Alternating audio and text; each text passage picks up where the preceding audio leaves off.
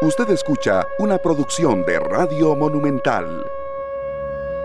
Las 3 con 10 minutos, bienvenidos todos a esta tarde, muchas gracias por su compañía, arrancando semana hoy 23 de mayo del 2022. Muchas gracias a todos por su compañía, de verdad, por estar con nosotros en esta nueva semana de trabajo. Una semana que arranca Luzania, Sergio, Julián Aguilar en la cabina de controles con noticias buenas, con noticias malas, con noticias que analizar que nos golpean a todos, el bolsillo, por supuesto, entre esas eh, manifestaciones que también generan más presas y más gasto gasolina, será uno de los temas que desmenucemos hoy. También hay otras positivas, como lo que sucedió ayer en Punta Arenas, y yo creo que ahí, seamos o no futboleros, pues en cierta manera todos nos alegramos de ver un pueblo tan unido y sobre todo también con tanta algarabía, no solo por el tema del fútbol, sino también porque, bueno, se reactiva la economía en una zona que ha estado muy, muy deprimida en materia de economía. Y como siempre le digo, don Sergio, aquí rompiendo moldes, nos manda un saludo. George Fight, el invisible soy yo. George Fight, gracias por su compañía. Ahí nos, nos está poniendo casi también desde donde nos está escuchando. En una tarde que ha estado muy lluviosa en algunas zonas y no tanto en otras. Compañeros, es un gran gusto estar con ustedes de nuevo y sobre todo que estemos aquí unidos y eh, listos para enfrentar una semana con muchos retos acá en esta tarde. Sí, así es. Una semana en donde el positivismo y la buena actitud es lo que debe de primar. Así que bueno, desde ya les agradecemos a todos ustedes por estar con nosotros aquí en Radio Monumental en esta tarde en donde tenemos mucha información valiosa hasta las 5 de la tarde. Y algo que no nos puede faltar, y si no que lo diga Sergio, es la buena música. Y cuando se trata de música nacional, yo creo que merece doble aplauso. Claro, que sí. El invisible soy yo, Sergio. Buenas tardes, compañeros. Bueno, escuchamos a Gandhi con este tema. Así arrancamos la semana con un poquito de lluvia y un poquito de frío, con muchas cosas que tenemos que, que sobrellevar, ¿verdad? Cosas positivas, como dicen ustedes, compañeros, y cosas que no son positivas eh, que suceden en, nuestro país, ¿verdad? Una tiene que ver con el, pues esta, esta manifestación de hoy y otra tiene que ver con algo que nuestra compañera Luzania más adelante nos va a contar que es Sí. Es grave, o sea, son cosas graves. No, no, hay, que, hay, que, hay, que, hay que también exteriorizarlo cuando aquí anunciamos eventos o cuando hacemos también eh, hincapié en que se vaya y que también se, se, eh, se asista a eventos que reactiven la economía, pero si hay algo que no está bien, hay que mencionarlo, Luzania. ¿Qué fue lo que le pasó a usted? Vean, compañeros, bueno, y a todos los amigos televidentes que, eh, de oyentes que nos están eh, acompañando, vean, les voy a contar que ustedes se acuerdan que yo iba a ir al concierto de Nodal el sábado y que estaba muy emocionada. Cristian Nodal, sí. Claro, entonces eh, yo fui con mi esposo, con mi cuñado, la esposa de mi cuñado, y estaba muy emocionada, de verdad, estaba muy emocionada. Nuestra idea era ir a Gramilla, porque en Gramilla normalmente se da como para que uno eh, socialice y entonces nos imaginábamos de pie en un circulito bailando y cantando las canciones de Nodal. Pero resulta que nada de eso sucedió. Nada de eso sucedió. Eh, entramos y seguía entrando gente y gente y gente y gente y gente y gente. Yo no sé si ustedes recuerdan, hace muchos años, de hecho yo lo puse en mis redes sociales, en mi Instagram, entonces ya los que me siguen ya, ya vieron que ya hice mi quejita por ahí. Eh, hace muchos años que había venido Aerosmith, que había muerto un muchacho. ¿Ustedes se acuerdan de eso? Por supuesto, fue, fue terrible, fue hacinamiento. Eh, eso, y eh. empujonazos y todo eso. Claro. Bueno, les voy a contar que eso mismo sentí yo el sábado. Ese mismo temor de morir aplastada. Por lo menos en Gramilla. Supongo que los que estaban en VIP no sintieron lo mismo, ¿verdad? No. Pero yo que estaba en Gramilla les cuento que le pedí mucho a Dios no caerme porque si yo me caía o mínimo quebrada, o en el peor de los casos iba a morir aplastada. Eh, no sé qué fue lo que pasó, sinceramente me encantaría como entender qué fue lo que pasó, no sé si fue que sobrevendieron. Eh, a nosotros, por ejemplo, ni siquiera nos escanearon las entradas. Es decir, si hubiésemos sido personas ahí medio malvadillas, éramos como ocho personas. Entonces, como no nos escanearon, perfectamente yo te hubiera podido decir a vos, Esteban, vámonos, Sergio, vámonos, Julián, vámonos, y meto a otras ocho personas porque ni siquiera lo escanearon. Pero el tema aquí fue que no habilitaron toda la gramilla, solo habilitaron una parte. No fue como en Coldplay, que habilitaron toda la gramilla, solo habilitaron una parte. Entonces llegó un punto, compañeros, donde yo dije, ¿en serio vamos a morir aplastados? Hubo gente claustrofóbica que no soportó ni siquiera ingresar. Es verdad que algunos optaron, si, si pudieron hacerlo, por, por ya salir. A eso es lo que voy. yo, yo salí. O sea, éramos un ah, grupo de ocho personas y dijimos, no, salgamos. A los diez minutos que comenzó Nodal a cantar, dijimos, preferimos perder los 40 mil pesos de la entrada, pero mejor salgamos porque si no, en serio, va a ocurrir un accidente trágico. Y empezamos a tratar de salir. Duramos saliendo como 25, 30 minutos porque era un tumulto, eran golpes eran empujonazos, era gente vomitada, o sea, era una cosa terrible, la gente se estaba ahogando. Y cuando ya logramos salir, lo que me pareció inconcebible es que estaban dejando todavía gente entrar a Gramilla. Sí. O sea, yo me sentí como la más quejumbrosa. Yo misma le decía a, la- a- a los guardas de seguridad, por favor, no dejen entrar más gente, va a ocurrir un accidente. Me imagino que ya la producción se dio cuenta que, que todo el mundo se estaba saliendo, entonces habilitaron un espacio ahí en sombra. Entonces al final nos dieron la opción de verlo en sombra. ¿Cuál es el detalle de la sombra? De que yo estaba casi detrás del escenario, no se escuchaba, no pude ver el artista, o sea, solamente escuchaba las canciones así como en el aire. Entonces, ¿por qué lo comparto? Porque a mí me encanta ser honesta, transparente, sincera.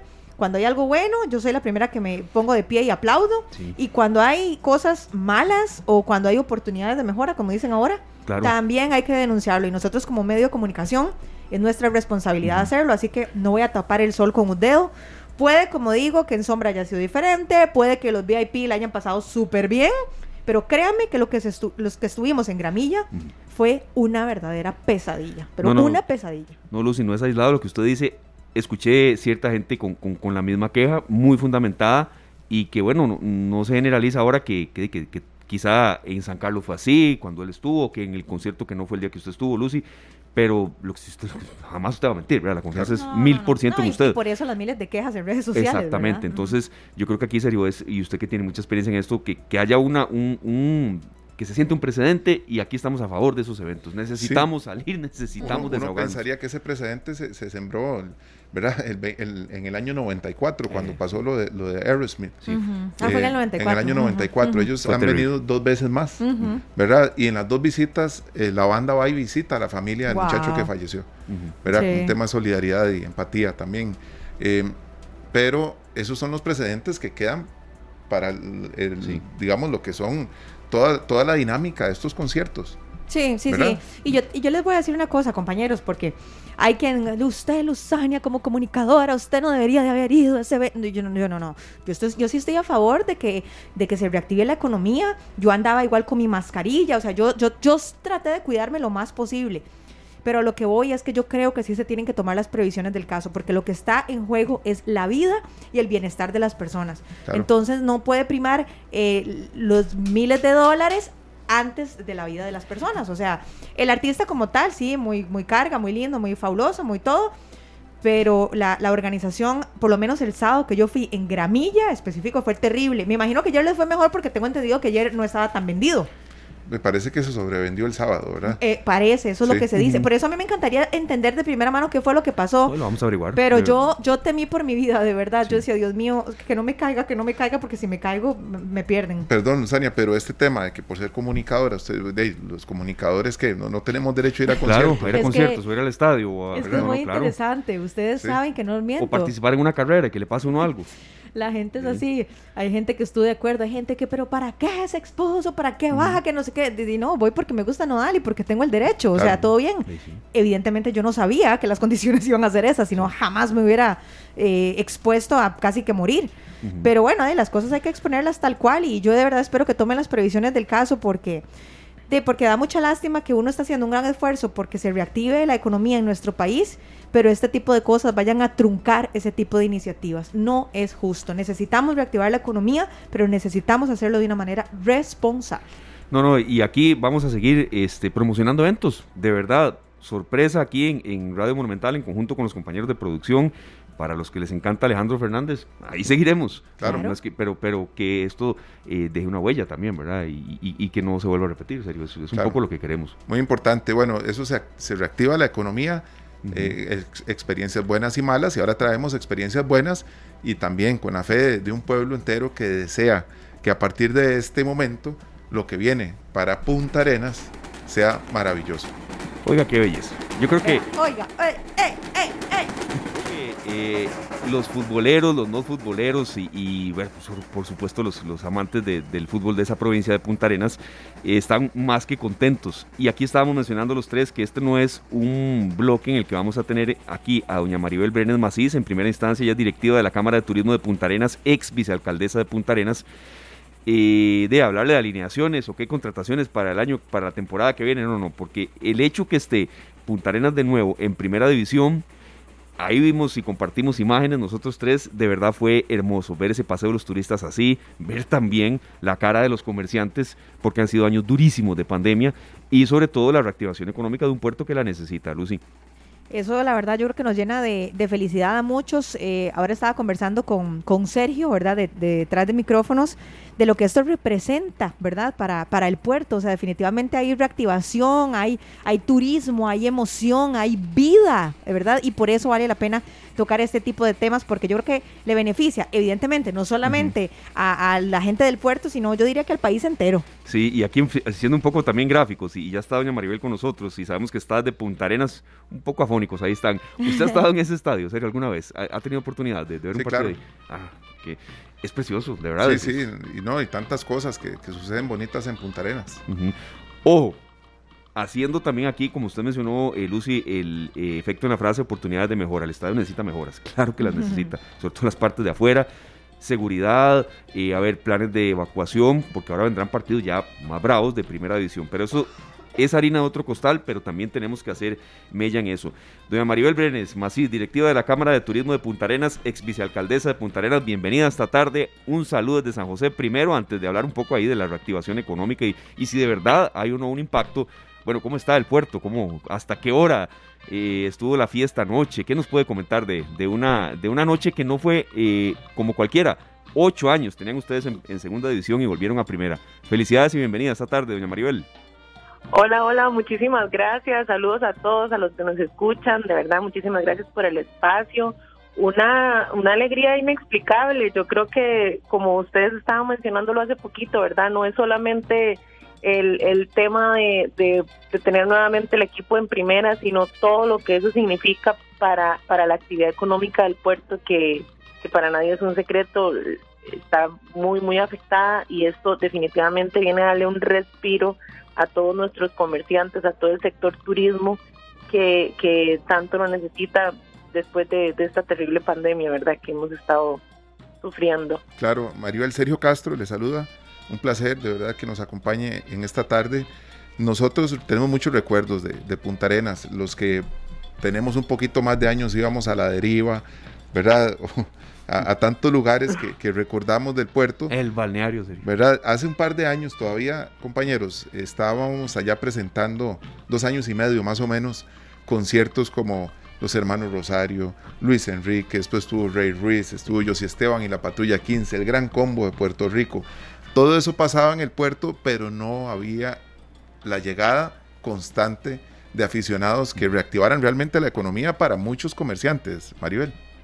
Correcto, y es que eh, vamos a ver, a veces, a veces la gente no dimensiona lo que lo que significa tener un equipo en primera, ¿verdad? Porque eh, todas estas personas que vienen a apoyar a ese equipo, ¿verdad? No, no solamente los, los grandes equipos, sino cualquier otro aficionado de, de los demás este, equipos de, de primera que vienen a apoyar, de alguna forma algo eh, invierten en el, en, el puerto, algo nos dejan, ¿verdad? Como decimos, aunque sea un Churchill, se comen, un vigorón, eh, van a un supermercado, van a una pulpería, eh, restaurantes, algunos se quedan, ¿verdad? Nosotros con la ruta 27, el sector hotelero, pues eh, sufrió un poco, ¿verdad? Porque al, estar tan cerca de la de la capital, muchos eh, turistas vienen y se regresan, ¿verdad? Entonces el, el sector hotelero específicamente pues resintió eso. Sin embargo, cuando se trata de, de algunos partidos, ¿verdad? La gente se venía desde la noche antes a hospedarse, se quedaban por acá y ya eh, el domingo, que normalmente hacían los partidos a las 11 de la mañana, vamos a ver ahora cómo, cómo, cómo se van a programar, siempre había entonces hospedaje, esas personas desayunaban, esas personas iban a la playa, consumían en un supermercado, etcétera. Entonces realmente representa una, una reactivación económica muy importante y muy necesaria para el sector. Doña Maribel, eh, cuéntenos un poco ¿Cómo ha sentido usted el movimiento en cuanto a turismo, en cuanto a reactivación económica en los últimos meses? Bueno, se levantaron las medidas, y sentimos como que empezamos a despegar, ¿verdad? Lento, pero ahí vamos despegando. Ahora se da esta maravillosa noticia, ¿verdad? Que después de ocho años de ausencia, pues eh, ya regresa eh, Punta Arenas a la primera división. Entonces cuéntenos cómo ha ido notando usted, usted que se desempeña justo en esa área, cómo se ha venido dando ese ascenso, ese incremento en la reactivación en los últimos meses y cómo cree usted que pueda eh, terminar de poner la cereza en el pastel esta situación que estamos compartiendo hoy con los oyentes. Ok, vamos a ver, nosotros desde que, desde que se levantaron un poco las, las medidas después de la pandemia, hemos hemos visto, ¿verdad? Mayor visitación, eh, una importante visitación en el puerto, eh, y un turismo un poco más, em, tal vez la palabra podría ser em, pasajero, ¿verdad? Porque les digo eso, nos ha costado mucho la parte de hospedaje, ¿verdad? Que es el, el reto que tenemos como destino contra la, la ruta 27, ¿verdad? Eh, sin embargo, hemos venido realizando encadenamientos eh, con lo que son tour operadores para poder tratar de, enlazar a esos a esos turistas y e instarlos a que se queden en el puerto para que al día siguiente puedan disfrutar de, un tour, ¿verdad? Y, puedan quedarse un poco más en, la zona. Em, en Semana Santa esperábamos mayor visitación, em, no fue la, que tuvimos quizás no fue la, la, la que nosotros, eh, la, la expectativa que teníamos como sector. Este, sin embargo, bueno, creo que eso también es un, es un, es una alerta para nosotros para poder abrir ese, ese abanico de opciones y, y ser competitivos ante otros destinos como Guanacaste, como Jacó, por ejemplo, ¿verdad? Eh, que tenemos que, que, que autoanalizarnos y, y, dar mayor apertura a, más opciones que tenemos. A veces solo, quizás nos hemos quedado solo con Isla San Lucas o solo con Isla Tortuga, que son ya destinos estrella que tenemos, ¿verdad? Y, dejamos otros otras actividades u otros destinos que también tenemos alrededor del Golfo de Nicoya. Entonces, bueno, justamente la Cámara eh, trabaja en ese en esos plan, ¿verdad? De poder proyectarnos y poder promover más destinos en la zona para que sea más atractivo hacia el turista nacional, que es que es por ahora nuestro enfoque, ¿verdad? Sin descuidar el internacional, gracias a Dios tenemos un puerto de cruceros. Bueno, hoy de paso, ¿verdad? Fue el cierre ya de la temporada de cruceros. Hoy hoy tuvimos el último crucero de la temporada y ahora será hasta hasta septiembre que, retomemos la, la próxima. Pero eh, estamos trabajando en eso, ¿verdad? En crear más opciones y bueno, definitivamente que ahora eh, también el reto con el equipo en primera, además de poder ofrecerle eh, mayores opciones a los turistas y hacer que se, que se nos queden, ¿verdad? Que se enamoren más del puerto, eh, también está la parte de del comercio, de apoyar al equipo, ¿verdad? Que es lo que ahorita más, más se necesita.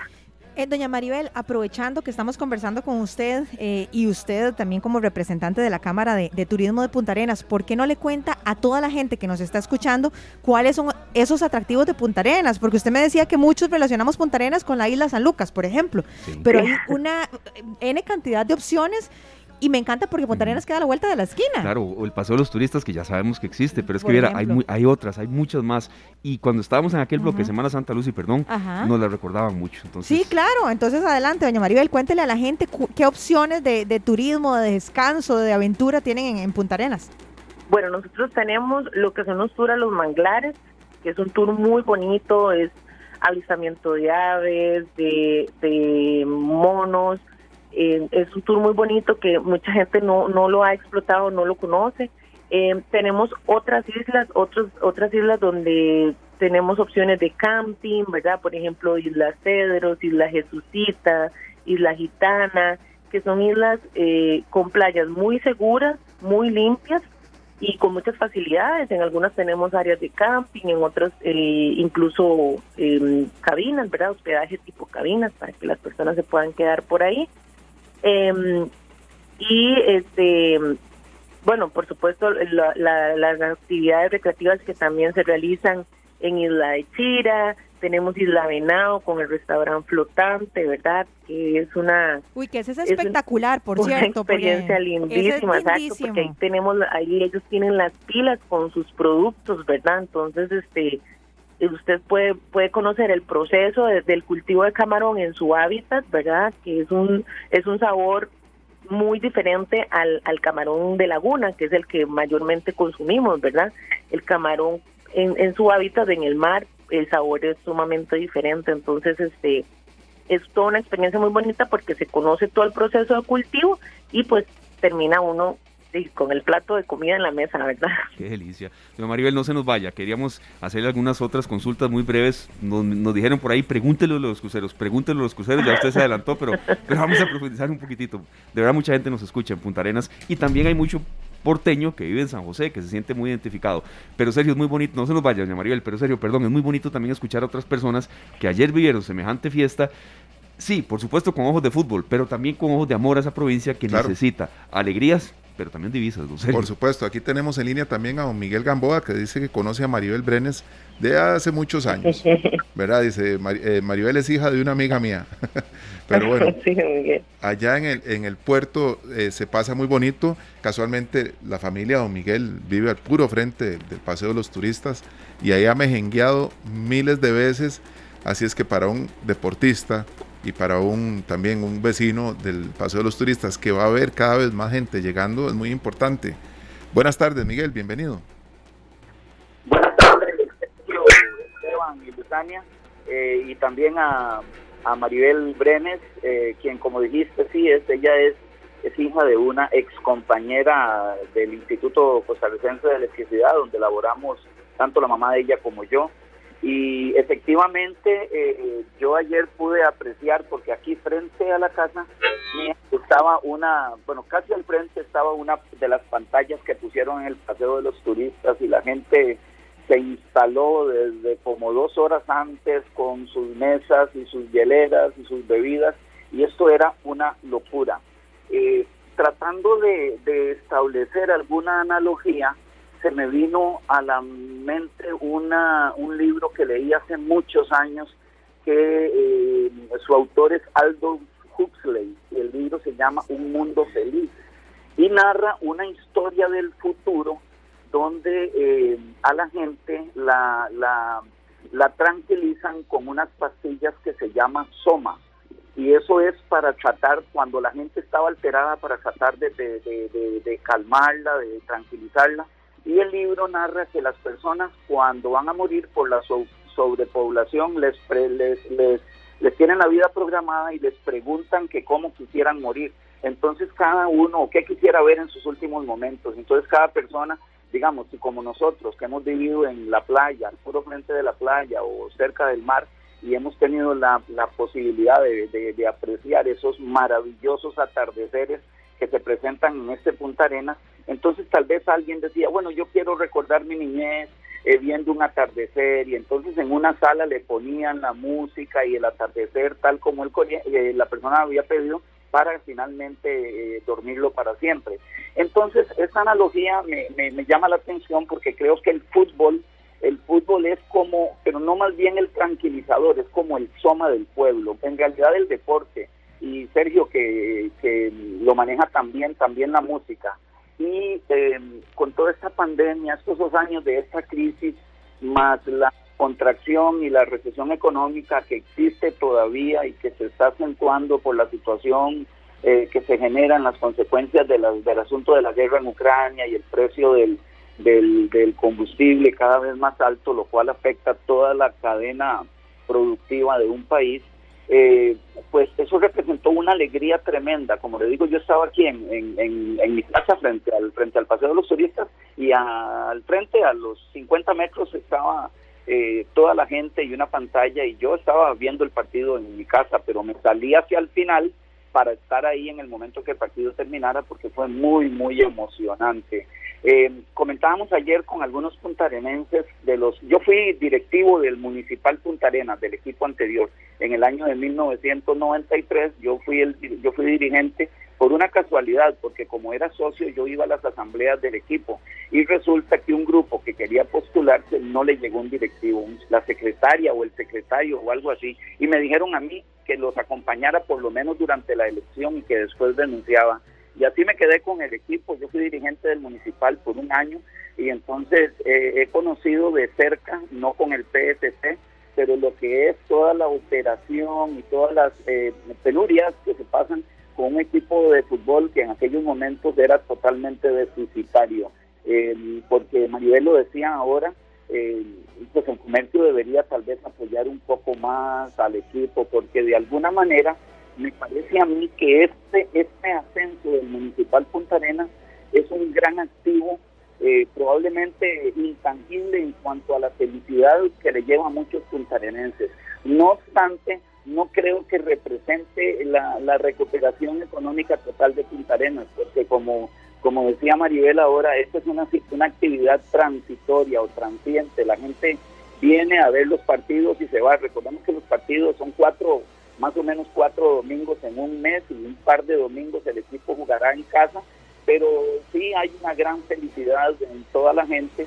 Y para complementar un poco lo que decía eh, Maribel, lo que explicaba respecto del sector turístico, eh, a mí me parece que Punta Arenas, si bien es cierto, ayer se vio inundado, una familiar mía, mi hermana y su esposo tienen supermercado y no daban abasto, y, eh, yo para, para tratar de terminar, yo estaba aquí en la pura esquina de mi casa porque atrás, eh, a los 25 metros, vive Alejandra Ordóñez, quien era la anterior propietaria del municipal del PSC, perdón, y entonces la comparto estaba aquí en mi casa, ahí afuera, ahí afuera hasta las 11, 12 de la noche. Que, Qué belleza, se lo merecían.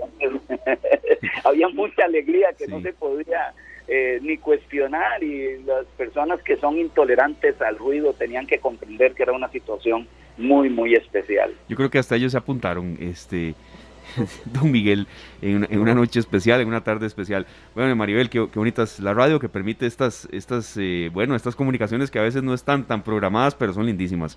Y nos escribe aquí por acá, eh, eh, don Miguel, doña Maribel, la gente que nos está escuchando, Fabricio, Valen, Martín, si logran hacer algo extraordinario para recuperar Punta Arenas ahora, sería como ese mundo feliz. Tiene razón. Doña Maribel, ¿qué tan dura fue la pandemia y estos últimos dos años? Porque aquí no estamos hablando de fútbol Evidentemente sí, pero de un tema secundario que eh, es adyacente a lo que sucedió ayer. Pero qué tan dura fue la pandemia y cómo esto puede mejorar un poco el estado de ánimo, pero también las arcas de ustedes allá en el puerto.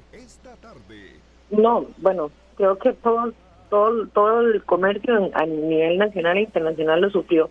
El puerto pues ya venía, ¿verdad? Eh, este arrastrando una situación difícil en, en torno a la economía con todo el tema de la pesca y la pandemia pues vino a, ponerle la cereza al pastel, ¿verdad?, a la crisis que estábamos viviendo.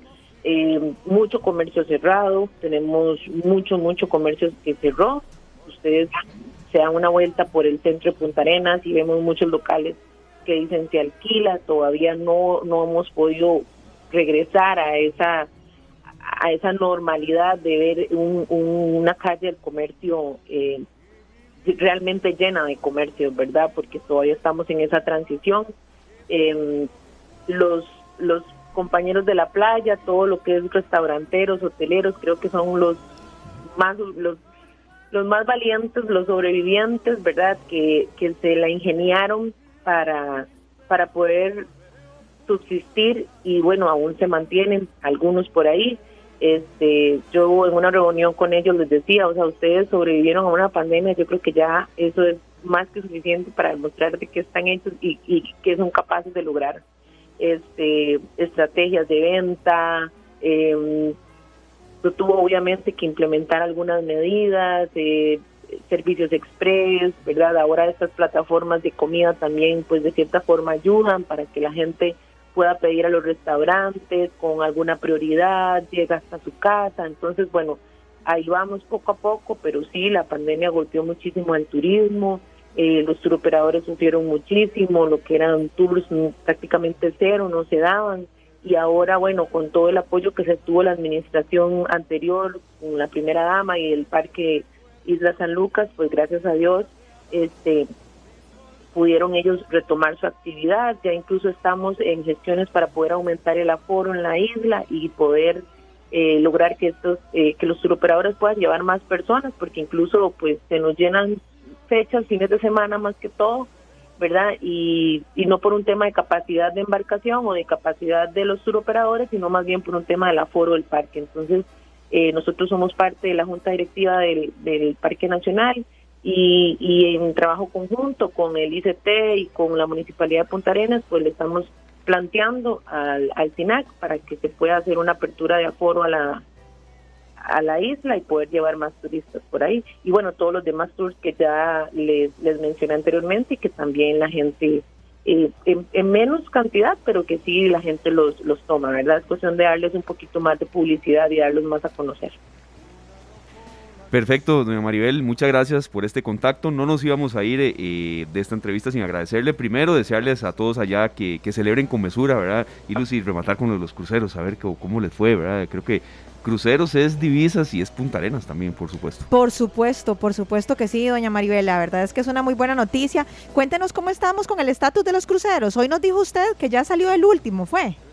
Sí, hoy, hoy cerramos la temporada de cruceros eh, 21-22, ¿verdad? Porque las temporadas se, se abren en septiembre y se, se terminan el año siguiente en mayo, ¿verdad? Entonces, hoy estamos cerrando la temporada 21-22.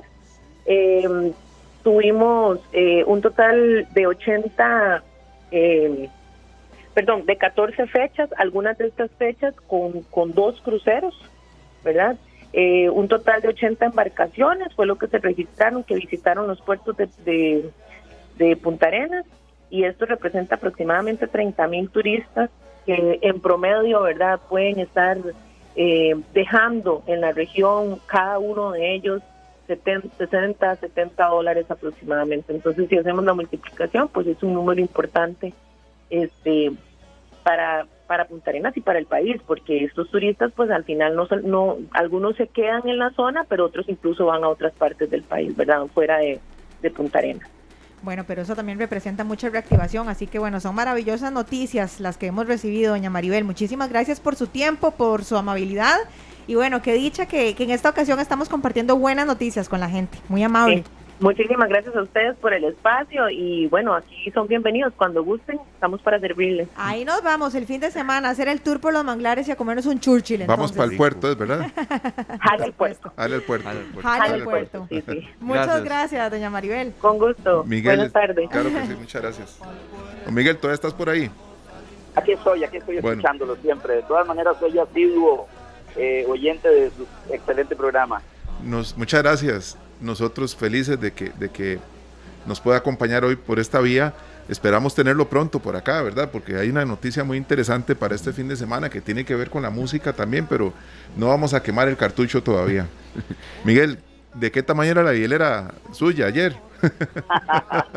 Mira, el tamaño de la hielera mía era el tamaño del, del, del refrigerador que tengo en casa, porque de ella yo nada más abría el portón y Claro. y ahí estaba toda la toda la gallada, como decimos nosotros aquí en Punta Arenas, la gente muy feliz, disfrutando. A la par de mi casa hay un negocio, un bar, este, y estaba atestado y al frente en una especie de islita, ahí la gente se había acomodado y en la calle porque se tuvo que cerrar el, el paso vehicular Sí, porque sí, era sí, tanta en esa que era una de las tres pantallas creo había otra por el Tioga y había otra allá más más hacia el, hacia el muelle que en una de las rotondas la rotonda que se conocía como la rotonda del caracol que era donde estaba ese negocio hace muchos años que ya no ya no existe entonces habían tres puntos más bares y la gente eh, en realidad prácticamente todo el mundo vivió el partido desde las 3 hasta las 5 de la tarde y mucho antes y mucho después,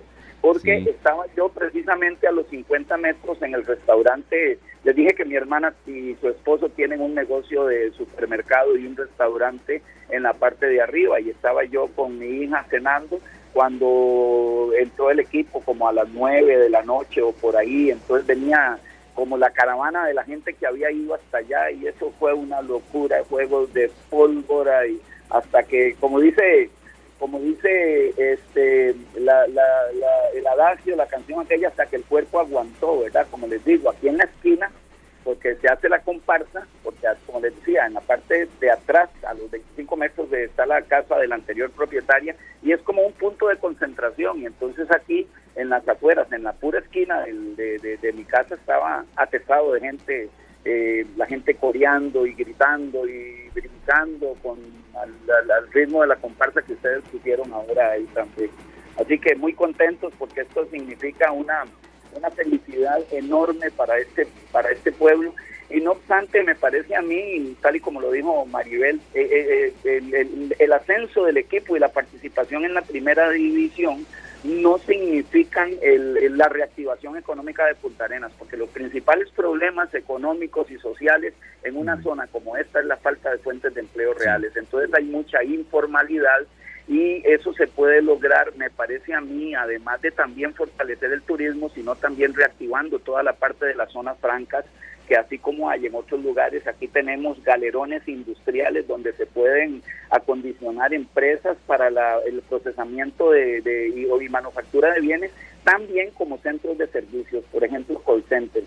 Y es muy probable que una reactivación de las zonas francas que genera dos o tres o cuatro mil empleos tienen una incidencia multiplicada por cuatro o por cinco en el beneficio por toda la actividad que se genera alrededor de, toda esta actividad eh, productiva.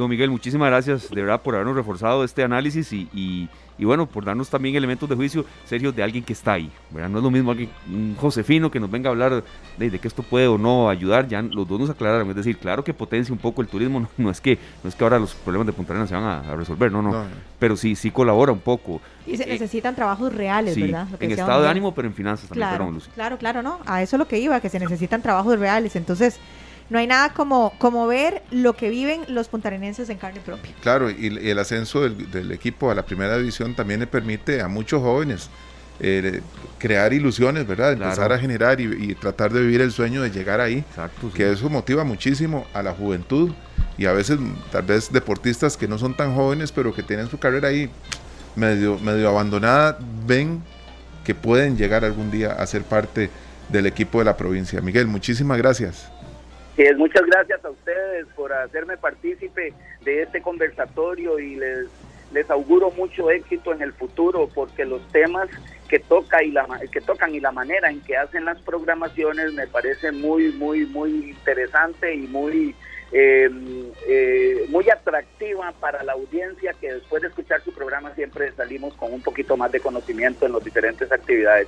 Les envío un abrazo afectuoso y, y que viva el puerto. Que viva el puerto. Que viva, jale al puerto. Muchas gracias, don Miguel. Muchas gracias.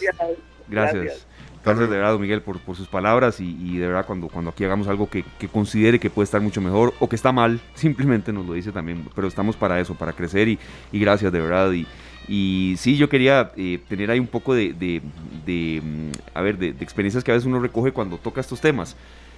Es que sí hay reactivación, digamos, aquí lo consultamos también tratando de, que nos dijeran los dos que participaron, los dos entrevistados, si realmente lo que estamos nosotros teniendo como apreciación es real, porque puede que nos digan, no, no, lo que se venden son unos cuantos frescos una mañana y ya está. No, no, sí la hay, sí la hay. Nos explicaron ahí que hay gente que incluso llega más de dos días, que hace, un, hace su agosto ahí, pero también es por gente que recibe, que va al estadio y después de Punta Arenas dice va para Guanacaste. Es decir, y es que qué bonito, porque, porque yo me imagino, a ver, bueno, ustedes saben que, que, yo no soy tal vez tan futbolera y ya ustedes lo saben, no es un secreto. Pero bueno, para las personas que son amantes del fútbol, mentira que van a ir a ver el partido y ya. ¿Verdad? O sea, voy, voy a, vaya a ir a almorzar rico, de repente después me voy, me como un churche, después digo, bueno, ya estoy aquí, ya está, me viene todo el fin de semana, voy a ir a hacer el tour de manglares. O sea, e, es un tema, es un efecto bola de nieve que va a repercutir positivamente de, en el bienestar y en la economía de Punta Arenas. Claro, y eso es precisamente un poco lo que queríamos asesorarnos, que nos dijeran desde allá, eh, con, con, algo de estadísticas, si existía ahí. Y bueno, vimos que así era por fortuna. Un rápido comercial, eh, gracias a nuestro compañero Andrés Martínez, eh, fiel escucha de Radio Monumental, nos dice que hay un bus varado sobre el puente, aquí por el puente Juan Pablo II, y es en el sentido Alajuela San José, mucha presa vehicular, entonces usted lo sabe que ya vi que creo que iba para afuera ahorita a las 5, entonces tenga paciencia. Ay, no puede ser. y, y sí me afecta, porque es entonces sentido a la Juela San José. A la San José, así es. O sea, estoy lista para la foto, compañeros. ahí les cuento, ahí les cuento cómo me va. Un saludo serio para la gente que nos está reportando sintonía desde Punta Arenas. De verdad, eh, eh, se escucha mucho Radio Monumental allá. Y por cierto, ayer de verdad fue mucha eh, algarabía y sobre todo descripción gráfica de lo que estaba pasando con nuestros compañeros de la transmisión de Deporte Monumental, cuando ya se consumó ese ascenso de Punta Arenas a la primera división, que repetimos, ocho años en segunda, vuelve a primera, pero también con muchísima, muchísima eh, reactivación económica que esto provoca. Claro que sí, este, yo tengo, Esteban, acá unos mensajes con Miguel Gamboa, que estuvimos hablando de música, canciones que fueron escritas para Punta Arenas. Eh, Ricardo Padilla con A la Deriva, Gilberto Hernández recordando mi puerto. Y aquí tenemos una canción muy especial para, para los puntarenenses, que esta canción me contaba este don Miguel que fue escrita por Ricardo Mora en un viaje que, que estaba haciendo al puerto. Él iba para allá y en ese, en ese viaje a playas de Doña Ana, donde muchos fuimos a pasear alguna vez, o se conoce también como Boca Barranca, escribió Noche Inolvidable. Con esto vamos al corte, ya regresamos.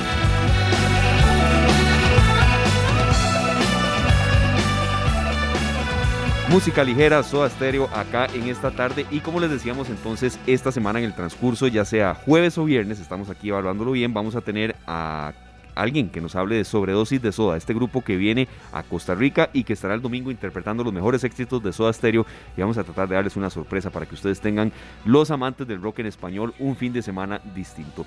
Bueno, y nos vamos ahora sí a desmenuzar otro tema eh, que ha sido muy, muy noticioso en las últimas horas, en los últimos días. Hoy cobró mucha vigencia también cuando había manifestaciones que Tal vez uno entiende el calor, la molestia de la gente, pero también hay otros efectos secundarios que eh, de hay que analizar también.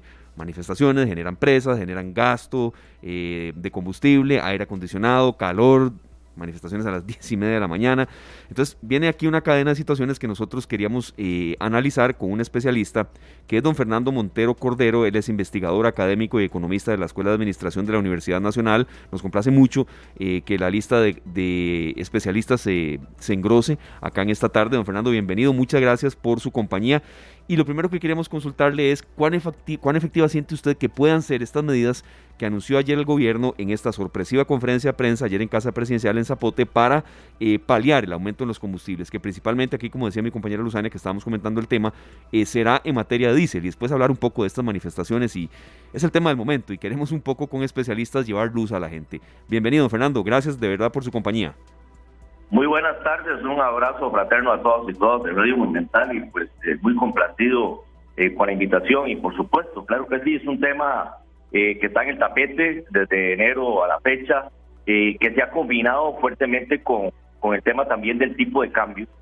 Eh, estamos viviendo una coyuntura costarricense muy fuerte, donde los indicadores macroeconómicos nos han golpeado mucho, este, básicamente en términos de empleo, en términos de pobreza, en términos de inflación. Y ahora con el tema de los combustibles, pues obviamente este, aquí hay un impacto directo, ¿verdad? sobre las familias costarricenses. Eh, mi cálculo del día de hoy es que a la fecha, más o menos aproximadamente, los gastos familiares se están incrementando en 3,44%. O sea, de que cada 100 colones que gana el chico, 3,44 tiene que aumentarlo para la próxima semana.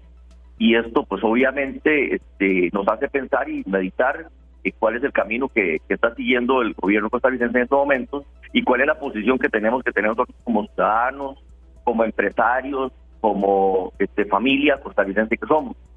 En el caso de las cuatro medidas que tomó el señor presidente de la República y que nos comunicó eh, el día de ayer, este, uno se pone a analizar si estas medidas tienen alguna efectividad sobre la realidad que vivimos. El combustible, el, el uno de los componentes más fuertes del, del, combustible es el impuesto único al combustible, que representa entre el 27 y 28% del valor es decir, que si, que si de cada 100 colones que nosotros este, pagamos de combustible, 27 colones corresponden a un impuesto. El otro, la mayoría del 60% es del precio internacional. Entonces, ¿qué quiere decir eso? Que estamos en dos situaciones particulares. La primera es que nosotros dependemos de los precios internacionales, nosotros somos productores. Al no ser productores, somos tomadores de precios, es decir, tomamos el precio que hay en el mercado. Esa es una y la otra el manejo este eh, el manejo fiscal es decir cómo maneja el estado este, este impuesto único claro por supuesto hay un disgusto tal y como bien lo señala vos este, hay un disgusto de la, del pueblo porque Eh, este impuesto único se supone que va dirigido al mantenimiento de carreteras, construcción y demás. Y cada día las carreteras en Costa Rica están peor. Este, cada vez pasamos por más baches, eh, los arreglos son eh, mínimos. Entonces hay un malestar general, ¿verdad?, de las personas que se manifestaron hoy y que probablemente se seguirán manifestando. esos dos enfoques nos lleva a un tercer enfoque, y con aquí hago la pausa. Esto nos lleva a un tercer enfoque, que es cuál es la posición de nosotros como ciudadanos costarricenses. Bueno, eh, hay una posición clara de disgusto, pero también hay que tener una posición clara de conciencia. ¿Qué significa eso? Bueno, que el señor Rodrigo Chávez eh, en estos momentos este, está tomando las riendas del país y no es sencillo, este, económicamente hablando, arreglar una situación que llevaba años, ¿verdad? Y esto nos, nos pone muy nos pone muy atentos a las a esas cuatro a esas cuatro posiciones que tiene el señor presidente para aliviar la carga de los precios.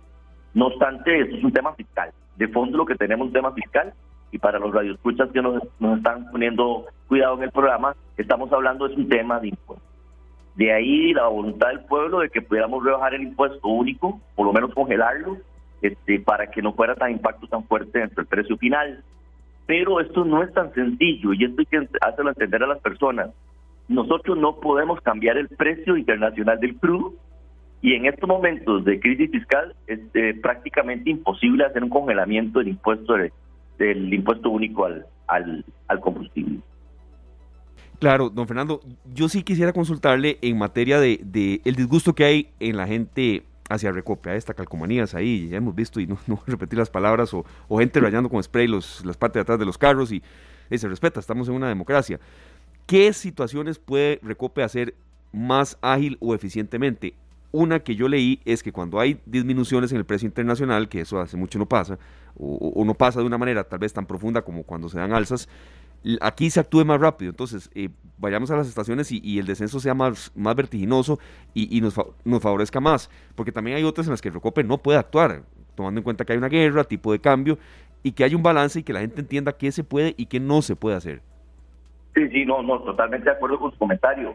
Este, y, y eso nos hace pensar que, bueno, que ahora Recope le dice a Arecep que son ellos los que tienen que fijar el precio, ¿verdad? Que a través de un informe técnico que hace Recope, dice, bueno, por favor me incrementan en dos colones, en tres colones, y ese informe técnico, sustentado con razones, ¿verdad?, de peso, este, se le dice a Arecep y Arecep tiene que hacer el proceso. Lo que pasa es que no solo, no solo en Arecep, ¿verdad?, hay, un, hay una, digamos, lentitud de la gestión pública generalizada, ¿verdad? Hay una lentitud de la gestión pública generalizada. Entonces, este, cuando en el mercado internacional los precios están en la baja, nosotros estamos pidiendo una alta. Claro, las personas, los ciudadanos, este, no, no conocemos de este tema, la mayoría no conocemos de este tema, de que en el momento que en el precio internacional cayó, muy probablemente lo que está llegando a la entidad reguladora de precios, ARECEP, haya sido más bien un aumento. Entonces la gente dice, ¿cómo es posible que en el mundo está el petróleo cayendo, el, el precio del crudo, y aquí en Costa Rica estamos pidiendo un aumento? Es por los desfases de tiempo. Entonces concuerdo con usted de que se tiene que hacer una mejora en la gestión pública, en los tiempos de entrega y en los tiempos de resolución.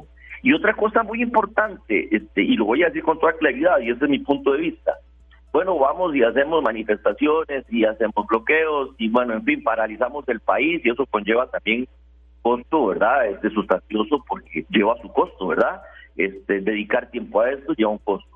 Pero es curioso, cada vez que hay, este, vamos a ver, eh, eh, audiencias públicas para que las personas se manifiesten respecto al aumento o disminución de los combustibles, eh, la asistencia es mínima.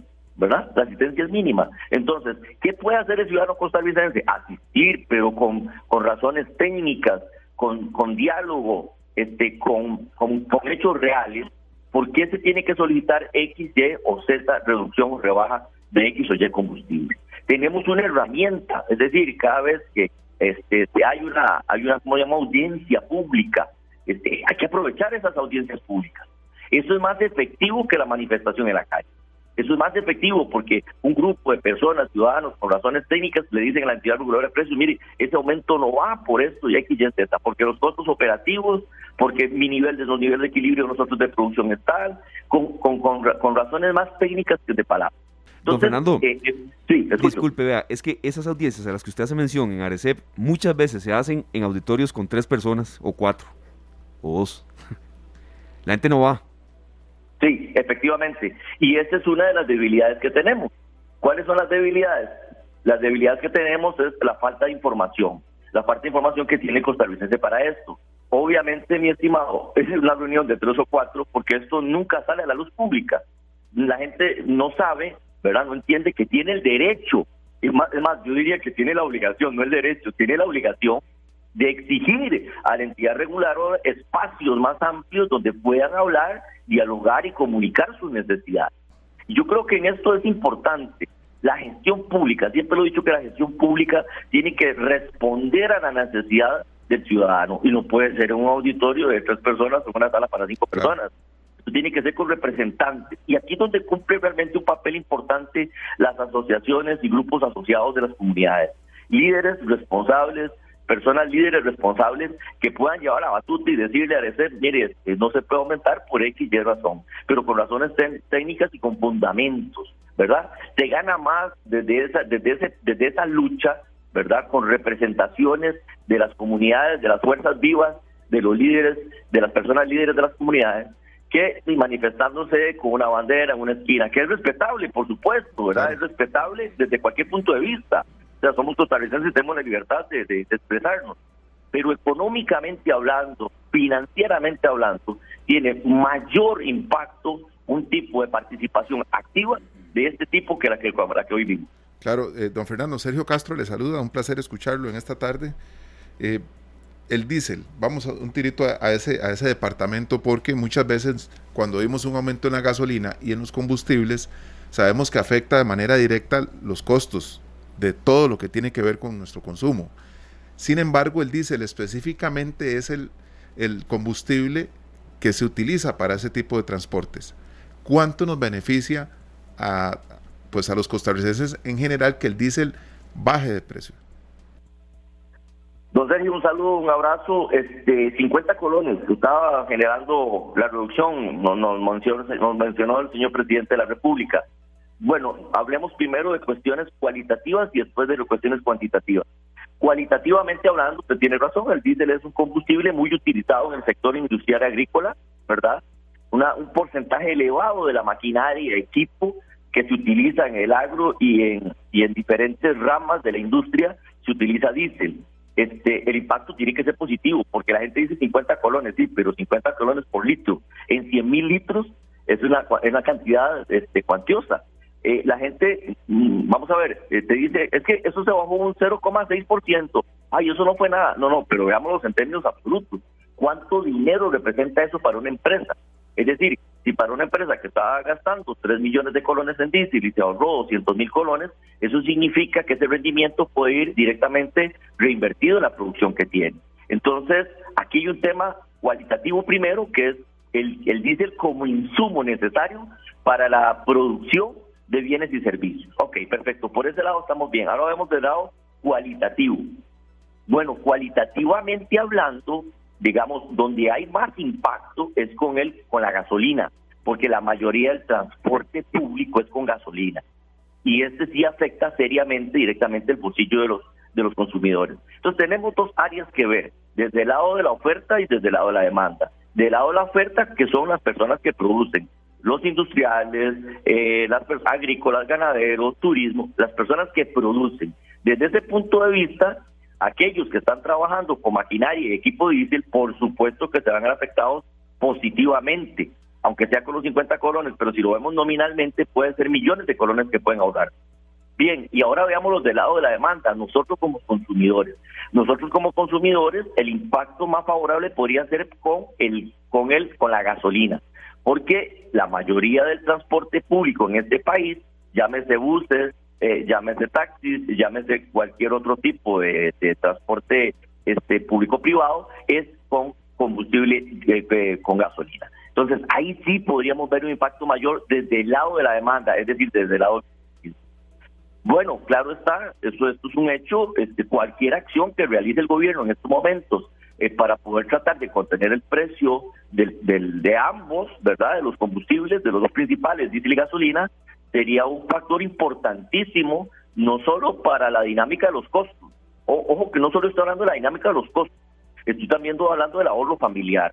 El cálculo que hoy estoy generando en la mañana eh, entre, el ahorro, entre, el, entre el gasto del automóvil familiar, entre lo que impacta el aumento de los combustibles a la industria, al comercio, al turismo y sobre todo los bienes y servicios que consume la familia, podría haber un impacto del 3,34% de cada 100 colones.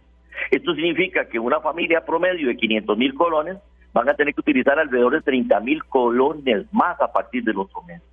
Y esto es serio. Don Fernando, bueno, estaba leyendo por acá para contarle también a los amigos eh, oyentes, que porque hay mucha gente que nos escribe que, pero ¿por qué solo al diésel? Que ¿por qué solo al diésel? ¿Verdad? Entonces, contarle un poquitito a los oyentes que esto beneficiará a la mayoría de la población porque el diésel es el que se utiliza en los autobuses, como usted bien decía, don Fernando, en los transportes de carga, en los barcos de los pescadores, en diferentes automotores y máquinas de los agricultores. Entonces, esta es la razón para apoyar, digamos, a los más vulnerables. Ahora, yo le quiero hacer esta consulta. E, este cambio o este ajuste se va a hacer en el diésel. Em, hablemos, digamos, en, Costa Rica de, la gente que tiene una, condición socioeconómica eh, media, media, media alta. ¿Cómo vamos a ver el beneficio de eso? ¿Será que lo vamos a ver a corto plazo en ciertos productos y servicios? Porque en buena teoría, si el diésel baja, el transporte de productos no sé si estoy equivocada o no, si no usted me corrige, debería de mantenerse o de bajar, no de seguir subiendo. Por ejemplo, yo ayer fui a comprar medio kilo de, de, café y casi me voy de espalda, porque cada semana que voy lo, encuentro más y más y más y más caro. Entonces, como... dice que no lo quiso acompañar con aguacates. Uf, no, Dios guarde, Dios guarde con aguacates, no, ahora solo para millonarios el aguacate. Entonces, don Fernando, cuéntenos usted cómo nos va a beneficiar o si nos va a beneficiar este ajuste en el diésel a las personas, digamos, de los que somos de clase media? Bien, te voy a responder primero con la clase baja y después con la clase media. Adelante. Muy bien, primero les voy a contar y tengo que ser muy sincero, el ajuste no es inmediato, o sea, este impacto no va a ser inmediato. O sea, no es que mañana nosotros vamos a, nos van a rebajar el, bollo de pan a la mitad o nos van a bajar el autobús, el pasaje del autobús a un 40%, eso no es inmediato. Eh, primero hay que hacer todo, todo el proceso normativo legal para que se pueda aplicar lo que el señor presidente quiere aplicar. O sea, eso lleva un proceso, ¿verdad? Entonces, y mientras lleva ese proceso, y como te lo dije anteriormente, pues lamentablemente la gestión pública no es muy ágil y vamos a llevar un proceso lento. Ahora, ¿qué quiere que quede claro esto? Que el diésel, eh, bueno, el diésel no, los combustibles en sí tienen doble función, ¿verdad? Una función que se utiliza primordialmente para el transporte de personas y de bienes y servicios, ¿verdad? Y otro elemento que tiene que ver con el costo productivo. Entonces, ¿dónde nosotros nos veríamos favorecidos con mayor inmediatez con ese costo productivo? ¿Por qué? Bueno, porque la persona que está transportando el arroz, por ejemplo, ¿cierto? La persona que hace el flete del arroz le cobra a la arrocera un monto menor porque el diésel es menor. Entonces el precio final que le cobra por transporte a la arrocera es menor. ¿Qué hace la arrocera? Bueno, en este caso pues, podría eventualmente tener una mejora en los costos y mejorar el precio. Tal vez ese ejemplo no, ese ejemplo no sea tan apropiado por el tema de fijación salarial de la rota a través del CNP, pero podremos hablar de otros temas, otros tipos de, otros tipos de servicios.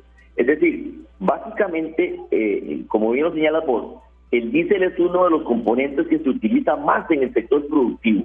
Entonces, directamente si se rebaja el valor o el precio del diésel, se le rebaja, debería, debería, debería rebajarse también el precio final de los bienes por los cuales se está produciendo con ese producto. Entonces, qué sé yo, la pregunta, la pregunta es, Fernando, pero ¿cómo es posible que usted me va a decir que al bajar el diésel baja el, el, valor del bollo de pan en la, en la pulpería o en la esquina? Bueno, porque parte de la producción de eso fue el transporte de la harina, fue el transporte de las materias primas, ¿verdad? Fue el transporte del producto. Entonces, absolutamente, casi en un 70% de los bienes y servicios en este país están ligados con los combustibles. ¿Esto qué quiere decir? Que cualquier cosa, cualquier este, variación, por más mínima que sea, en ambos, ya sean diésel o gasolina, nos impacta directamente a nosotros porque está impactando los costos operativos de las empresas. Ahora, este, la inmediatez, la inmediatez este, no la podemos tener en estos momentos. No, no va a ser un impacto de ya. Eso para la clase, eh, digamos, eh, más desposeída o la clase pobre. Para la clase media, la clase media es la que está sosteniendo este país en estos momentos.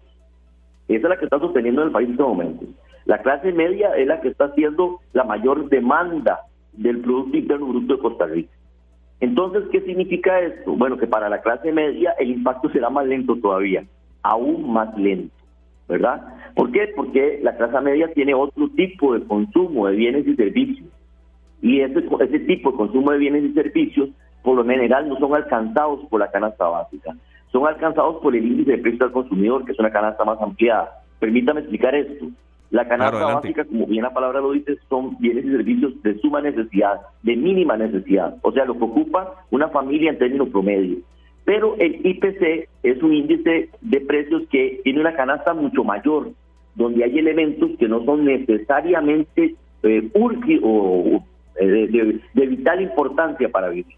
Entonces, a la clase media hay ciertos bienes y servicios que salen fuera de la canasta básica que probablemente no van a ser afectados por los precios. Entonces, para la clase media, mayor paciencia aún y mayor austeridad. Sí, austeridad y, a veces uno, ¿cómo pedir eso? Y, pero entendemos perfectamente que es el consejo de ustedes como especialistas. Don Fernando, le robo un minutito nada más, ya adicional, un par de minutos, y gracias de verdad por este análisis que nos ha hecho, porque tampoco queremos que el tema, a ver, tenga muchos tintes de populismo y, que cuando se plantean eh, posibilidades de rebaja, posibilidades de, también de que esto eh, sea menor el impacto, sea también con criterio especializado. Hace pocos minutos el PUSC, el Partido de Unidad Social Cristiana, la fracción eh, en la Asamblea Legislativa, planteó una rebaja con dos puntos que yo quería ver si usted nos, nos los analiza un poco, a ver si siente que tienen asidero, que bueno, y ojalá que sí, ¿verdad? Aplicar una rebaja por 12 meses del impuesto único a los combustibles de 25 colones para gasolina y de 50 colones para el diésel. Y exonerar, exactamente, ah, ok, y exonerar del pago del IVA en el transporte de combustibles, así como suspender por 12 meses la aplicación del mecanismo de actualización tarifaria del impuesto único a los combustibles. ¿Cómo lo ve, don Fernando? Conozco más cosas, pero hay un tema de fondo, hay un tema de fondo que la mayoría de costarricenses no conoce. Vamos a ver, eh, cuando uno ve una empresa, por ejemplo, uno se va a los estados financieros. Los estados financieros es como el esqueleto de un ser humano, ¿verdad? Se dice cómo está, si está bien o está mal. Entonces, en una empresa uno se va y dice, bueno, ¿cuánto le está entrando a esta empresa? ¿Verdad? ¿Y cuánto le está saliendo? Si es malo que le sale que lo que entra, bueno, pues desde el esqueleto de esa empresa está mal, ¿verdad? Y eso lo dicen los estados financieros. Lo que pasa es que el costarricense no conoce lo que es un estado financiero pues costarricense, ¿verdad? No conoce este, las finanzas públicas. Es decir, uno uno no puede decir de la mañana de noche a la mañana, mire, rebajémosle este un tanto por ciento al impuesto al combustible, ¿verdad? O hagamos una prórroga de tiempo de tantos días este y beneficiemos a ciertos sectores. ¿Por qué no se puede hacer eso? Porque en estos momentos estamos en un déficit fiscal. Explico qué significa eso. Un déficit fiscal explica que hemos gastado más de lo que nos ingresa. Si hemos gastado más de lo que ingresa y nosotros haríamos una rebaja al, al impuesto al impuesto del combustible, estaríamos cercenando o quitándole ingresos al Estado. Entonces, esto es como que una empresa esté con pérdidas y nosotros incrementemos las pérdidas. Espero haber sido claro. Es decir, esta propuesta que hace eh, la Unidad Social Cristiana tiene que estar solventada con el impacto financiero que le va a ocurrir a las arcas del Estado. Y esto es muy importante, esto es muy serio. O sea, uno no puede decir de la noche a la mañana, bajemos un 5% para que nos vaya bien. No, eso tiene que tener, decir, bueno, ¿cuánto representa ese monto, verdad, de menos impuestos para el país? Porque recordemos que, lamentablemente, donde más se recorta los gastos en este país es en el gasto social. Entonces, cuando le decimos que le vamos a rebajar un impuesto a un lado, ya sea el combustible, al diésel o a la gasolina, por otro lado tenemos que ajustar. Y por lo general, este otro lado donde tenemos que ajustar, ¿verdad? Es en inversión social. Claro. Traducido al español, traducido español, menos casas, menos educación, menos vivienda, menos carreteras, menos infraestructura. Entonces hay que ser muy serios con esto, ¿verdad? Muy, muy serios. Sí, sí, estamos claros que don, Rodrigo y su equipo está haciendo un esfuerzo por, y lo digo con toda, con toda claridad, está haciendo un esfuerzo por tratar de ordenar la casa, por, tratar de sanear las finanzas públicas, por tratar de contraer el gasto innecesario, duplicidad de labores, Me parece muy importante eso, que esté metiendo la mano en, en, este, en este aspecto, con mucho cuidado, ver que estamos gastando de más, que estamos duplicando labores, eh, ¿qué, está, ¿qué gastando el gobierno de más? Ahí sí, cuando tengamos una claridad del estado financiero del país y los costarricenses sepamos, pues sí podemos apoyar iniciativas de este tipo. Pero no podemos sacarnos y decir, vamos a bajar un tanto por ciento, si no sabemos el impacto que representa eso sobre los ingresos del Estado. Porque eso es quitarle perfectamente, quitarle el pan de una persona para dárselo a otra. Eh, en términos en términos eh, coloquiales, sacar dinero de la bolsa izquierda para pasársela a la derecha. No, el efecto es nulo, ¿verdad? El, bajar, el, quitarle o bajar impuestos o, o dar un plazo, un plazo de gracia para los impuestos, lo que estamos hablando es de dinero y el dinero entra en el Estado. Si el Estado le recortan el dinero, recorta por lo más sencillo. Téngalo por seguro que recorta por lo más sencillo. Claro, claro, hay un reto enorme, enorme, cuantioso del gobierno del señor eh, presidente respecto al recorte de gas, ¿verdad? Es un, es reto enorme, este, con su famosa frase de yo me como la bronca, pues eh, la bronca es bien seria, ¿verdad? Porque nuestro déficit este, perfectamente podríamos estar hablando para recuperarnos, apenas para recuperarnos desde cinco años, por lo menos para recuperarnos. Don Fernando, y eso, bueno, el tema del diésel que es, una buena noticia, ¿verdad? Para muchos, para yo diría que para todos. Eh, por otro lado, el dólar, que eh, ya casi están 680 colones, eh, tenemos que ser muy, muy, muy precavidos este año, a pesar del esfuerzo que está haciendo el gobierno, por lo que usted dice, de tratar de bajar pues, el costo de la vida para todos nosotros, nosotros tenemos que hacer un esfuerzo adicional. Sí, totalmente de acuerdo con ustedes. Creo que el, gran error que tiene eh, que tenemos en Costa Rica es que no tenemos conciencia financiera. Educamos a nuestros niños, ¿verdad? Este, o, más bien dicho, el teléfono educa a nuestros niños, este, y no les damos la educación financiera, ¿verdad? De cómo manejar el dinero, en qué gastar el dinero, ¿verdad? Eh, y no, no critico a nadie, no más mínimo. Yo soy una persona que respeto totalmente la decisión de cualquiera. Pero hay personas que han conciertos que han estado a reventar ¿verdad? Estadios a reventar, conciertos a reventar. Lo hablábamos este, ahora al principio, lo hablábamos ahora al principio, a reventar y gente desmayada incluso. Sí, restaurantes. Restaurantes, este, moles hasta el tope.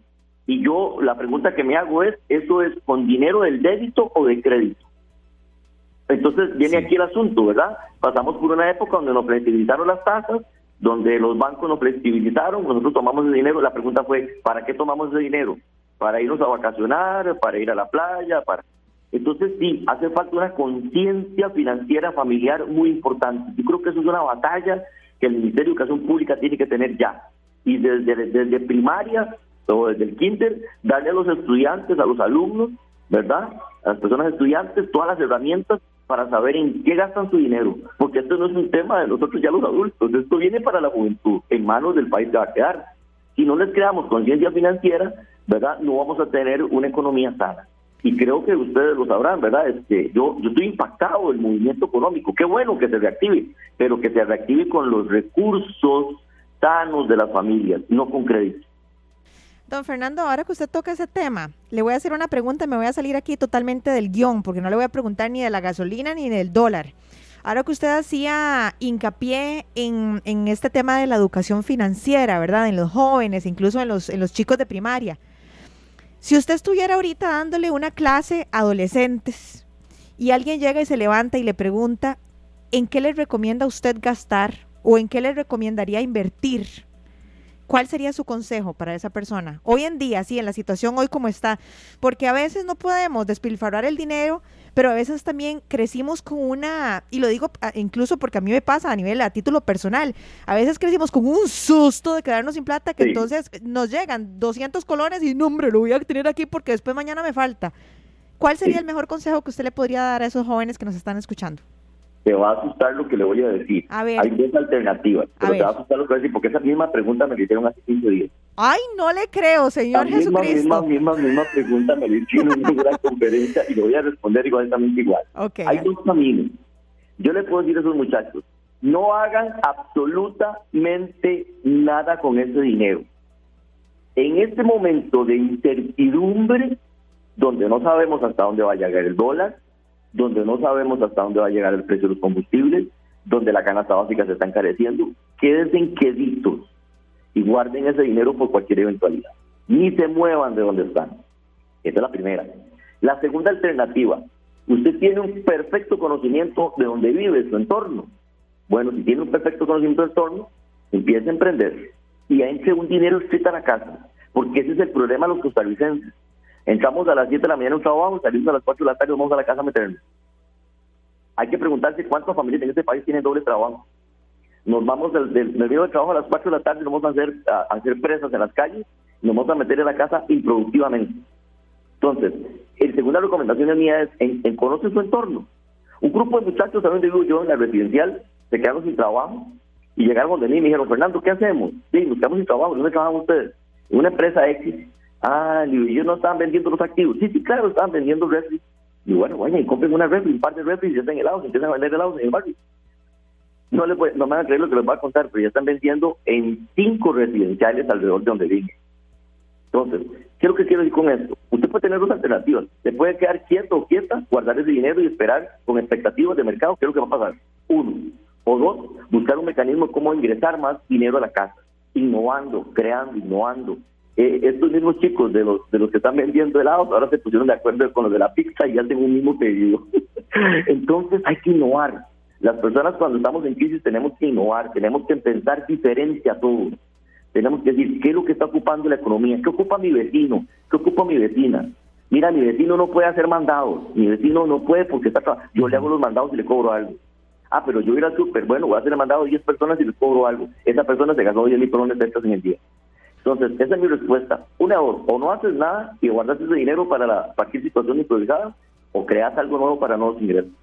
Sí, y a veces, don Fernando, también de arrollarnos las mangas y trabajar un poco más de tiempo, eh, sabiendo que quizás sea temporal. No, estoy diciendo que ahora, de, por, sufragar lo que pasó en pandemia, de ahora tengamos que trabajar eh, siete días de la semana eternamente. No, no, no, pero a veces hay situaciones en las que lo obligan a uno a trabajar un poco más, eh, a quedarnos un poco más de tiempo, sabiendo que eso lo podremos compensar más adelante. ¿no? Y es una situación mundial también la que hemos vivido. ¿Sabes qué es lo que más me gusta de esta conversación? que al final de cuentas uno es como, como un hijo con el padre. Cuando uno ve que el papá trabaja, uno dice, ese fue mi ejemplo, así que yo también voy a ser igual que papá trabajando. Cuando el ciudadano ve que el, que el, papá, que es el gobierno, trabaja y se ve la eficiencia del gobierno, eh, uno se compromete igual como si fuera el padre. Y uno como ve que, eh, bueno, este gobierno está tratando de hacer las cosas bien, pues yo creo que es un compromiso de parte también nosotros los ciudadanos de dar más, ¿verdad? De dar más y mejor para la economía costarricense. Eh, me parece a mí que no son tiempos eh, no son tiempos de, ¿cómo se llama?, de ser mezquinos con el trabajo. trabajo. Tenemos que, ser más bondadosos con el trabajo, este, hay que retomar a las labores, hay que hacerlo con fortaleza, hacer bien nuestro trabajo. Un, un compañero me preguntaba, Fernando, ¿y qué debo hacer yo? Y le digo, haga bien su trabajo y hágalo lo mejor que puede. Si usted y todos los demás hacemos lo mismo, pues el país avanza si el presidente, los ministros y todas las instituciones que hay en el país trabajan con el mismo ahínco, nosotros también trabajaremos con el mismo ahínco. No hay tiempo, no hay tiempo, ni hay dinero para gastarlo en lo que no debe ser. Y yo pienso que deberíamos de, mejorar las condiciones de mercado nosotros mismos también. A veces esperamos que el gobierno nos dé todo, a veces esperamos eso, que el gobierno nos dé todo, y no es así. Nosotros también tenemos que formar parte de esta democracia. Don Fernando, bueno, no nos queda más que agradecerle muchísimo por su tiempo y por esos valiosos consejos y ojalá que nos pueda acompañar la próxima vez aquí en cabina con cafecito en mano. ¿Qué le parece? Estoy a sus enteras órdenes. Y algo que estoy agradecido con Dios es que lo poquito que se lo pongo al servicio de todos ustedes. Ay, qué bonito, qué bonito eso que dice, de verdad, don Fernando. Muchísimas gracias por habernos acompañado. Un abrazo fraterno y que tengan una hermosa tarde. Buenas igualmente. tardes. Muchas gracias, gracias, igualmente. Él es eh, don Fernando Montero Cordero, investigador académico y economista de la Escuela de Administración de la Universidad Nacional. Hoy hablando un poco de, de todo esto, de las nuevas medidas, de las nuevas acciones que está tomando el gobierno para Bajar un poquitito el costo de los combustibles. Sí, sí, el tema lo tenemos que analizar porque ha sido muy, muy noticioso en las últimas horas, en los últimos días. No quiere decir que ahora todos los programas dediquemos mucho del contenido a esto, pero sí, sí amerita y, y sobre todo también haciendo el llamado a la gente que proteste, sí. Por supuesto están en todo su derecho, tal vez que evalúen seriamente no, no, no bloquear las calles, porque esto genera presas, genera más gasto y genera hasta un, un, cierto enojo en la gente que, que, lo que no queremos es ver acciones en las que la fuerza pública tenga que intervenir, nada de eso, para nada. Así Entonces, es. bueno, queda ese llamado ahí y ojalá que la gente lo, lo pueda también en serio tener en cuenta para, para futuras manifestaciones que se esperan en otros días también. Claro, claro que sí, esperemos también que nos manifestemos de alguna manera, pero siempre de forma pacífica y sabiendo que estamos causándole un daño a personas que también necesitan ahorrar plata, que andan trabajando. Vamos al corte, ya regresamos con más de esta tarde. Volvemos, acá esta tarde, Lucy. Adelante usted con la batuta. Volvemos con más y con más información referente al fútbol y también a la economía de nuestro país. Y para eso, como siempre, invitamos a nuestro compañero Estefan Monge. Estefan, qué gusto tenerte por acá otra vez, de verdad, bienvenido. Lucy, muchísimas gracias. El gusto es completamente mío compartir con todos ustedes y por supuesto con la gran audiencia de Radio Monumental y de esta tarde. La verdad es que la cuenta regresiva Siempre que voy a venir acá voy a decir, se hace cada vez más corta. Ay, sí, qué porque emoción. ya son 22 días lo que nos restan para que el pitazo inicial comience allá en el estadio Ahmad Bin Ali en Qatar. Costa Rica jugará el repechaje contra Nueva Zelanda. Y de hoy en 15 días viajará la selección nacional a Qatar. Es decir, 22 días para el repechaje y en 15 días ya será el vuelo de Costa Rica. No, y ahora sí, eh, de verdad, la cuenta regresiva está en su apogeo. Martes 14 de junio, compañeros. Es entonces ese crucial partido. Y en el caso de los jugadores, Estefan, entonces van a estar, o sea, se van en 15 días y el repechaje es en 22, o sea, van a tener como una semana más o menos como para adaptarse. Correcto, una semana para la aclimatación, para el cambio de horario, para el tema de las comidas, de los entrenamientos. De hecho, hace poquito estaba escuchando al asistente técnico de Suárez, John Jairo Bodmer, y él dice que solamente van a entrenar una vez al día y probablemente a la hora que se va a disputar el partido, que va a ser como a las 9 de la noche, hora local, 12 mediodía, hora nuestra, por el tema del calor y demás. Entonces, solamente un- una práctica, una sesión de entrenamiento van a tener en la selección nacional. Perfecto, bueno, van a tener que adaptarse al clima porque va a estar muy caliente. Hace un par de horas estábamos eh, acá en otra cabina y ahí pasó el bus de la Celia, aquí al frente del, del ¿En edificio. serio? Sí, sí, como dándole de una vez un mensaje a, a Estefan para que sepa que claro. todo está bien. Qué bueno. Bueno, qué salvada, No, es qué que salvada. aquella caravana, me recuerdo, eh, al Estadio Nacional en aquellos partidos cruciales, de, ver- de verdad era motivante.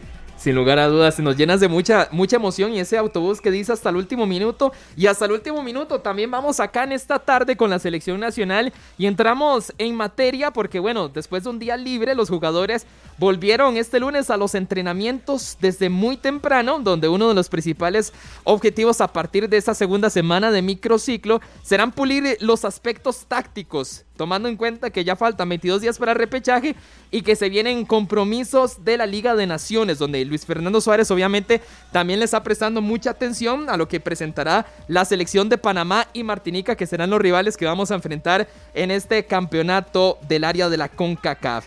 Conforme el, grupo se vaya completando, otro de los aspectos que se tienen estipulados para esta semana es que Luis Fernando Suárez quiere darle más herramientas e información necesaria de los neozelandeses a los convocados. Es decir, van a tener mucha charla de video, muchos análisis de video a partir de esta semana, porque conforme ya el grupo se vaya complementando, ya va a tener más opciones de poderles delegar tareas más individualizadas y también más específicas a los jugadores. Por ejemplo, la noticia de hoy es que ya llegó Francisco Calvo.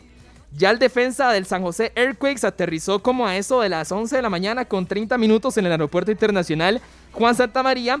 Y también ya está en el país Juan Pablo Vargas, el defensa del Millonarios de Colombia. Curiosamente, compañeros y oyentes de esta tarde, ellos eran los últimos dos legionarios que se iban a incorporar al grupo de trabajo, pero ambos decidieron pedir permiso en sus clubes para llegar un poco más antes y estar también anuenta lo que quiera Luis Fernando Suárez. Solamente entonces falta Brian Oviedo por incorporarse a la selección nacional y prácticamente ya está el grupo completo. Es decir, el miércoles ya vamos a tener la nómina completa en este microciclo. Estefan, yo siento que eso, a ver, yo no lo ens- ensalzaría tanto. Me parece que ir a un mundial di, no solamente les abre más puertas a ellos y porque he escuchado que prácticamente hay que destacar demasiado lo que hicieron de venir antes. No, no, me parece que es lo que tienen que hacer. Pero sí, yo quiero salir en defensa de que a veces se habla que en esta selección que solo está Keylor Navas, que gracias a Joel Campbell y a Keylor Navas estamos vivos. No, no, Francisco Calvo también ha tenido un papel de liderazgo ya muy fuerte, sobre todo como enlace entre los más jóvenes. Me parece que también hay que destacarlo a él. eh, en liderazgo, que no, no solamente está en, en- manos de uno, dos o tres jugadores. Creo que él, él es otro de los que ha levantado ese estandarte también. Concuerdo completamente con ustedes, Esteban. Para mí, Francisco Calvo ha tenido la mejor eliminatoria en su carrera deportiva, tomando en cuenta que ha sido regular, ha tenido minutos en el último partido contra Estados Unidos, no pudo acumular debido a una lesión, pero sin lugar a dudas ha sido una voz de mando, una voz de esas que motivan, un líder en el camerino de la selección nacional. Y lo de Juan Pablo Vargas también, que a él le tocó venir de atrás para adelante, no tenía minutos, era convocado, pero de pronto no, no estaba jugando en esta o en la pasada octagonal de la CONCACAF y ya en los últimos seis partidos comenzó mm, a tener un poco más de protagonismo y recordemos que hasta la nota, la nota Estados Unidos y sin lugar a dudas empujó a la selección nacional desde el área defensiva. Mi querido Julián Aguilar, aprovechemos para escuchar acá en esta tarde a Francisco Calvo en su llegada a la selección nacional que habla sobre repechaje y por supuesto sobre su momento en el club norteamericano. Sí, muy feliz, muy contento de estar ya en Costa Rica. Eh, sí, yo hablé con el club. Eh, ellos muy gentilmente me dieron el permiso de venir una semana antes. Eh, era algo que yo quería, era algo que necesitaba estar en Costa Rica y la ilusión de venir una semana antes sin incorporarme a la selección. Tengo muchas ganas de estar acá. Los conocemos, ya hemos jugado, son rivales difíciles, rivales que van a dar todo nosotros vamos a intentar obviamente dar todo y, ganar. Es, es, una competición más que tenemos, son puntos que tenemos y vamos a, hacerlo inteligentemente. Eh, con el club nuevo, bien, bien. Eh, al, al principio de temporada tuvimos un inicio malo, pero bueno, hemos estado repuntando y ahora las cosas han cambiado un poco. Eh, no, tuve el interés de un club nada más, pero, pero, pero al final no negociamos nada. Vimos la final contra Isla Salomón, si no me equivoco. Y sí, es un equipo estructurado, es un equipo que sabe lo que juega, son buenos jugadores, tienen, tienen, tienen algunos jugadores buenos, buenos. Eh, y hay que respetarlo, hay que respetarlo al máximo. Estoy seguro que el cuerpo técnico ha hecho un análisis profundísimo de lo que es Nueva Zelanda. Y nada, enfrentar el partido con la ilusión y con la inteligencia que se, que se debe. 4 de la tarde, 48 minutos. Escuchábamos a Francisco Calvo que ya se unió al grupo de trabajo de Luis Fernando Suárez. Repetimos, mañana llegará Brian Oviedo. Está pactado su llegada a las 5 de la tarde con 55 minutos proveniente de Europa. Así que, compañeros, es parte de las voces de los protagonistas en la selección nacional. Así es, Estefan, 4 con 48 minutos. En esta sección, en ocasiones iremos un poco más por la parte futbolística, en otras cultura. Hoy ha sido un poco más de la parte noticiosamente eh, enfocada en lo futbolístico. Y ahí le iremos dando vida. Vamos a la pausa y volvemos con más informaciones relativas a este Costa Rica-Nueva Zelanda, que usted todas las informaciones y también todo el desarrollo a través de los 93.5 FM. Ya venimos con más. 4 con 51 minutos de la tarde, seguimos con esta sección de la selección nacional acá en esta tarde en Radio Monumental. Esta es la radio de Costa Rica. Les comentamos que también en Nueva Zelanda se están preparando, por supuesto, para este repechaje contra la selección nacional. Hace unos minutos, aproximadamente unos 15, 10, 15 20 minutos, estaba entrevistando a un colega, un periodista neozelandés. Allá son las 10 de la mañana con 51 minutos y muy amablemente nos atendió acá en la radio de Costa Rica. Se llama Jason Pine, él, trabaja para The Herald. Es un medio de comunicación escrito muy, muy reconocido allá en Auckland y él nos mencionaba de que probablemente la selección de Nueva Zelanda viajará hacia Qatar o más bien hacia España el primero de junio. Hay que recordar que ellos también van a tener dos foqueos. Uno va a ser contra Perú, allá en Barcelona, y el otro todavía lo están definiendo que será puerta cerrada. Entonces me, me dice por acá Jason Pine que muy probablemente el equipo, toda la escuadra, viajarán el primero de junio. Y es que también logramos entrevistarlo y nos habla un poco sobre cómo se está viviendo el ambiente allá en Nueva Zelanda, sobre todo para enfrentar a Costa Rica, tomando en cuenta que también van a disputar ese boleto a la Copa del Mundo. Escuchemos a Jason Pine, colega de The Herald de Nueva Zelanda, acá en esta tarde. La idea que tiene Danny Hay es aprovechar las próximas dos semanas para terminar de definir cómo enfrentará a Costa Rica. Aún no puede contar con todos los jugadores que convocó debido a que varios aún tienen compromisos con sus clubes o por estar tan lejos del país se les complicará reunirse acá en Auckland. Es por eso que la columna vertebral de esta selección la tendrá hasta después del fogueo contra Perú que se disputará el 5 de junio en Málaga, donde jugadores como Chris Wood estarán presentes. Nosotros como medios de comunicación tenemos entendido que muchos jóvenes tendrán minutos ante los peruanos, pensando también en que puedan absorber confianza para enfrentar a Costa Rica. Una de las ventajas que actualmente tiene Denny Hay es que aún cuenta con tiempo suficiente para planear bien este partido. Nosotros lo catalogamos como un lujo, pues ha costado que tenga tanto espacio para planificar un partido tan importante como este.